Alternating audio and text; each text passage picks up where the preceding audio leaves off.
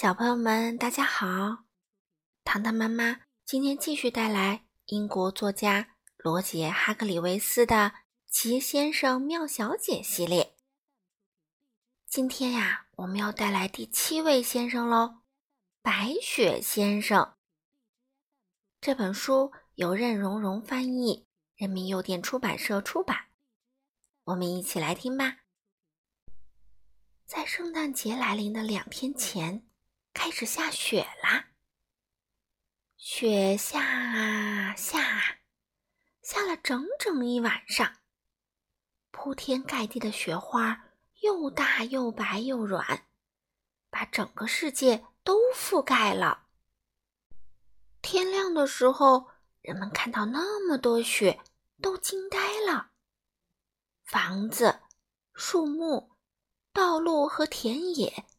全都被雪覆盖了，白雪就像一块巨大的白毛毯，轻轻地盖住了一切。放眼望去，到处都是白茫茫的一片。过了不久，太阳出来了，孩子们也出来了。他们围着围巾，穿着羊毛大衣，戴着手套，穿着靴子。裹得严严实实，这样就不会冻感冒了。孩子们看到那么多雪，兴奋极了。这并不奇怪，因为他们从来没有见过这么大的雪。有些孩子坐上雪橇，顺着山坡往下滑；没有雪橇的孩子呢，就互相扔雪球玩。有一个小男孩。竟然做了一个和他自己一样大的雪球，还有一些孩子堆起了雪人。平安夜来了，这天晚上，孩子们都早早的回家了。他们想早点上床睡觉，第二天早点起床，好早点看到圣诞老人给他们送来的礼物。但是。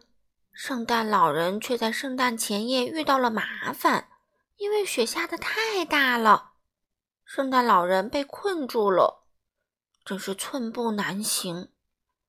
由于积雪太多，驯鹿根本拉不动那架堆满礼物的雪橇，而那些礼物，又必须得送到孩子们手里。哎，天哪，这可怎么办呢？圣诞老人急坏了。圣诞老人坐在他的玩具袋上，冥思苦想：怎样才能在圣诞节早上，在孩子们醒来之前，把所有的礼物都送到呢？嗯，天哪，真是糟透了！他叹着气，着急的喊着。在圣诞老人被困的地方，正巧有一个雪人，那是孩子们白天堆起来的。这。让圣诞老人想出了一个主意，一个好主意，一个非常好的主意。啊，这确实是个非常好的主意。你愿意帮帮我吗？他问雪人儿。当然，雪人没有回答，因为雪人不会说话，对吗？哦，对了，我得用我的魔法让他活过来。圣诞老人心想。于是他抓起了自己的白胡子，拉了三下，叽里咕噜的对雪人说了些圣诞老人咒语。突然，这个雪人奇迹般的活了。“你好，圣诞老人！”白雪先生说道。“白雪先生啊，是雪人的名字。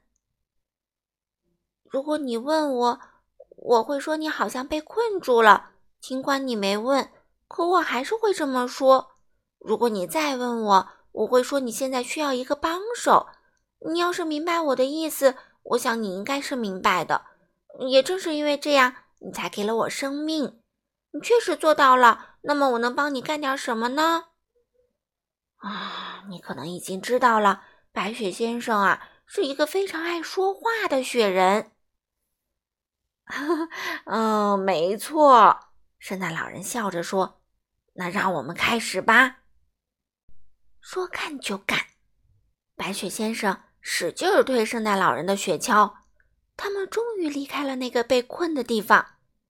然后他们分好了工。白雪先生的工作是把玩具装进袋子，确保每件玩具都装进了正确的袋子里。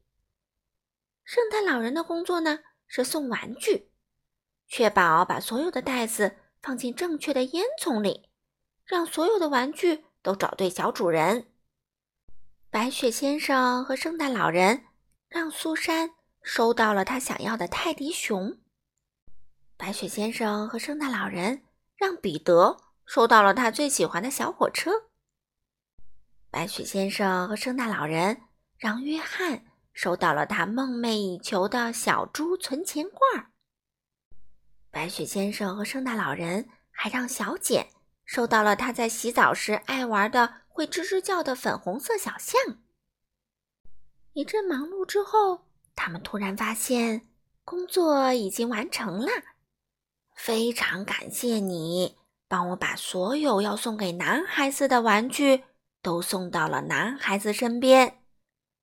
圣诞老人握着白雪先生的手说：“嗯，别忘了，我还把所有要送给女孩子的玩具送到了女孩子身边。”白雪先生也握着圣诞老人的手说：“现在我就要把你变回雪人了，再次感谢你，再见。”圣诞老人说：“给您帮忙是我的荣幸。”白雪先生笑着说：“你知道吗？